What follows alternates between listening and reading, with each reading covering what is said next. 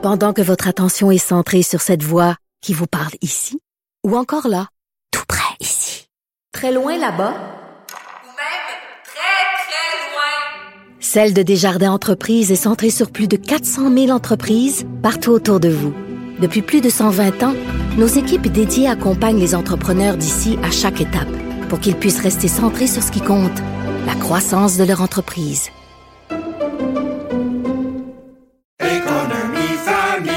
Ici Ricardo. Et Émilie, marchand d'IGA. On a envie de vous inspirer à bien manger. À moins de 5 la portion. Suffit de repérer les produits valeurs sûres et de les cuisiner avec une de nos recettes. Les valeurs sûres, c'est bien pensé, hein? Bien sûr! Détails sur IGA.net.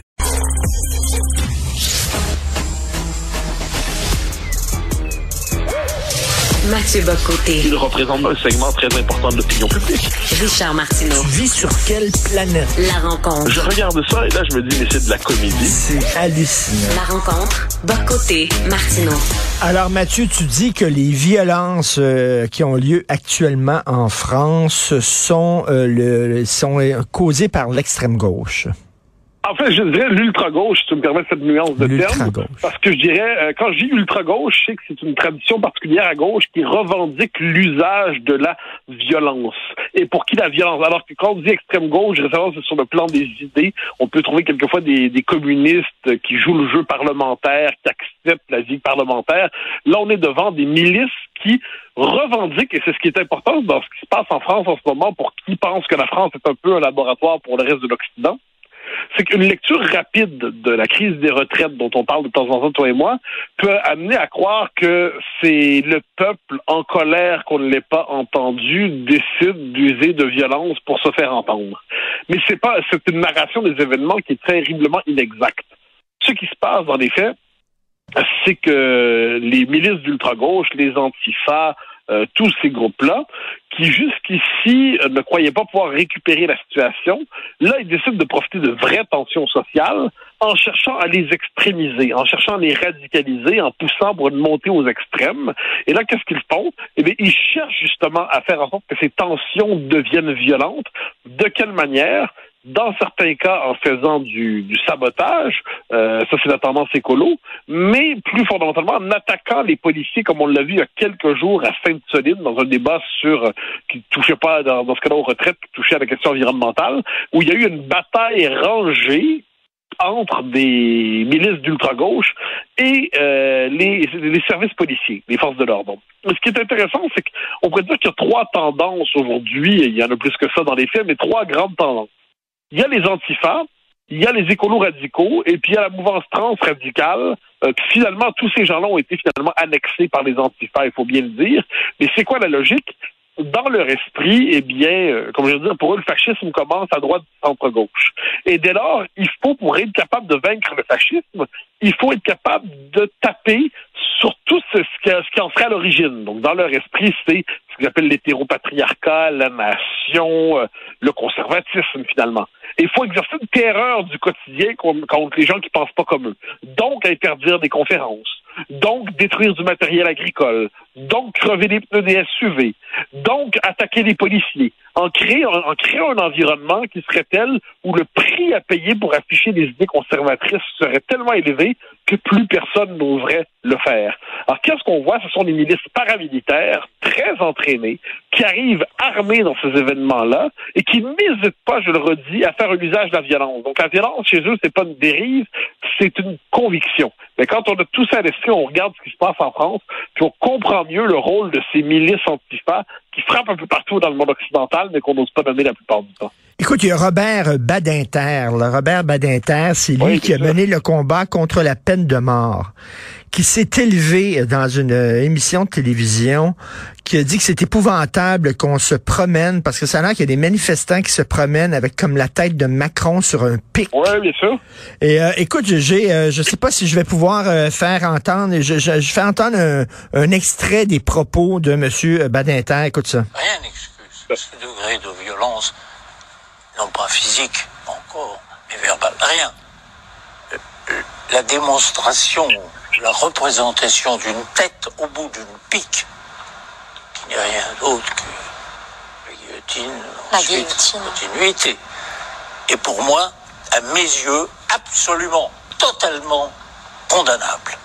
On ne peut pas admettre dans la République française, dont je rappelle la devise, on ne peut pas admettre que quelque homme politique que ce soit, quelque femme politique que ce soit, on promène sa tête au bout d'une pique avec ce que cela signifie. Ce n'est pas admissible. Qu'est-ce que tu en penses? Ben, je pense que c'est, il a tout à fait raison de dire que c'est inacceptable. À l'échelle de l'histoire, cela dit, je me permettrais de faire une correction. C'est que la République française est tout ciné dans le sang. Faut jamais l'oublier, ça. C'est euh, parce que la- pourquoi la France a un tel rapport, euh, on pourrait dire, euh, ambivalent à la violence politique, c'est que la République est née dans des circonstances particulièrement violentes.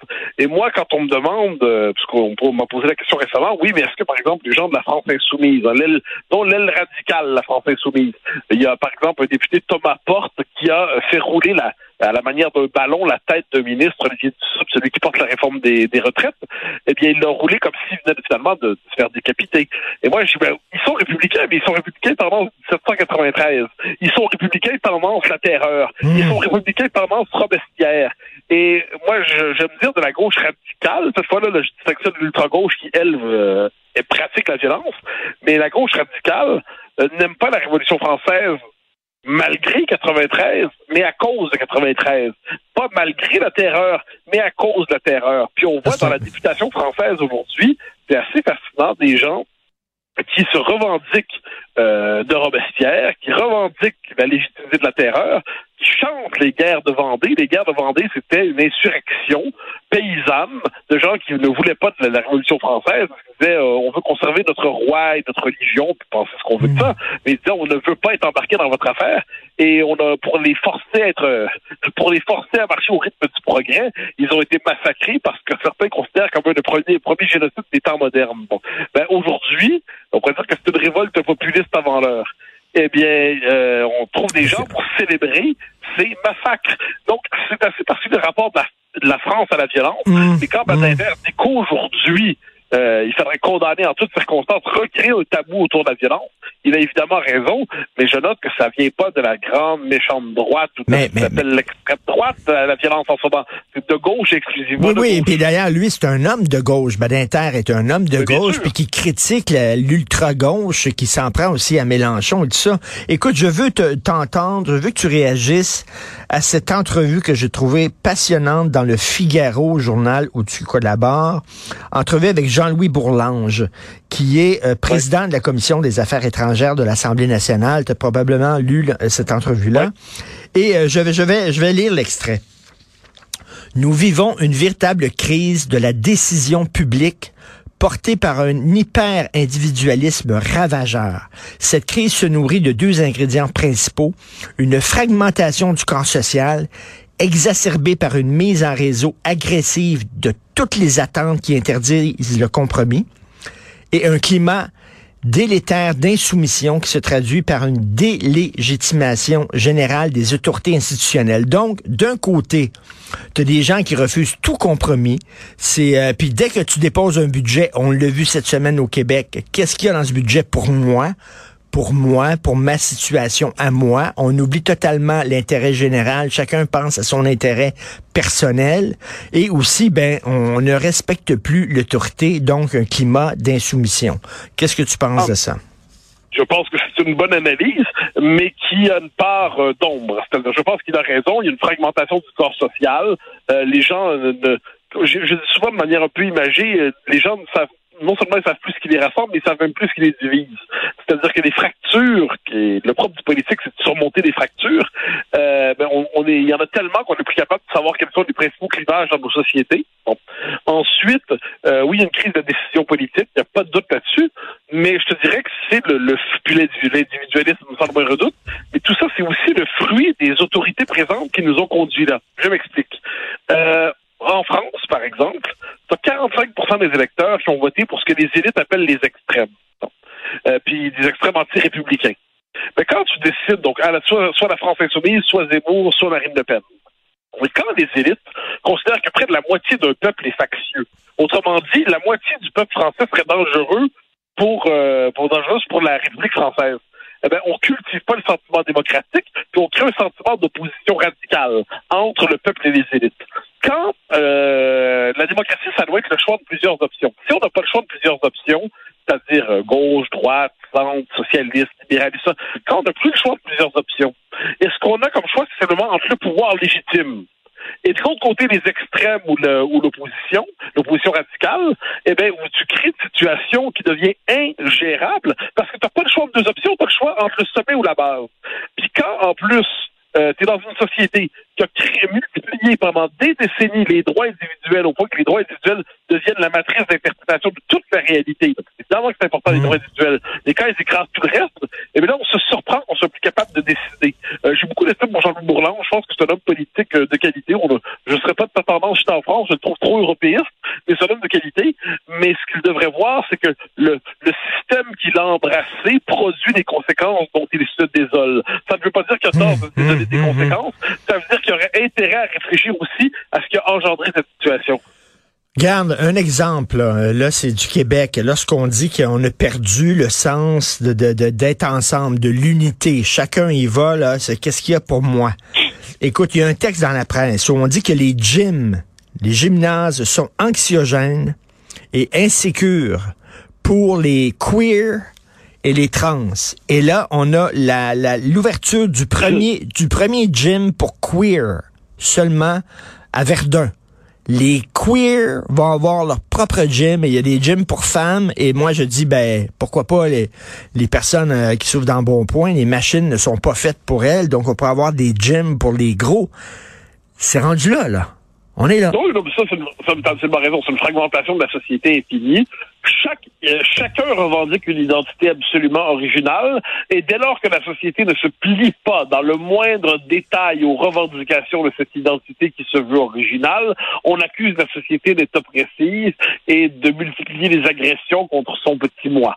Euh, ça, on le voit. Donc, ce qui fait qu'on veut un safe space, un environnement où je ne verrai que mon double, un environnement qui sera entouré de miroirs, où je ne verrai que, verrai que le reflet de moi-même. Donc, euh, ben, c'est un environnement seulement pour les filles, bon, pour les. Dans un cas, on va nous dire pour les racisés, pour d'autres pour Eh les oui. queers, pour d'autres pour nous dire les femmes entre 43 et 52 ans. Puis après Eh ça, pour les gros. Puis après ça, pour les, des petits peu gros, mais pas complètement gros. Puis ensuite, pour les ex, on fait la liste, là, les ex-gros, puis les ex-futurs gros. En tout cas, Les nains, les nains, les machines, les machines dans les des gyms sont pas faites pour les gens nains? de- Des gens de petite taille qui sont par ailleurs grands si on les voit à l'envers.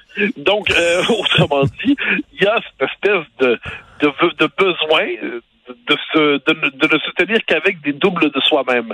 Ça fait une société qui a peur de l'altérité, qui a peur du risque, qui a peur de l'aventure, qui a peur de où chacun euh, est enfermé en lui-même et veut transformer le droit d'être enfermé en lui-même en droit fondamental protégé par l'ensemble de la société. Euh, moi, je pense que c'est euh, ce que tu décris là, c'est un excellent exemple de la de, de décomposition accélérée du monde occidental. Il y a quelqu'un qui me posait comme question euh, rapidement en terminant, euh, est-ce que des fois tu as l'angoisse de la page blanche quand tu écris des chroniques? Est-ce que tu manques de sujets? Puis je partais à rire. Je disais avec les woke, on manquera jamais de sujets. Ah, ils sont une source inépuisable d'inspiration. On aura un moment de doute, il suffit de regarder ce qu'ils font, puis parfois on est parti pour l'autre. Merci Mathieu, à demain, bonne journée. Bye. Bye bye.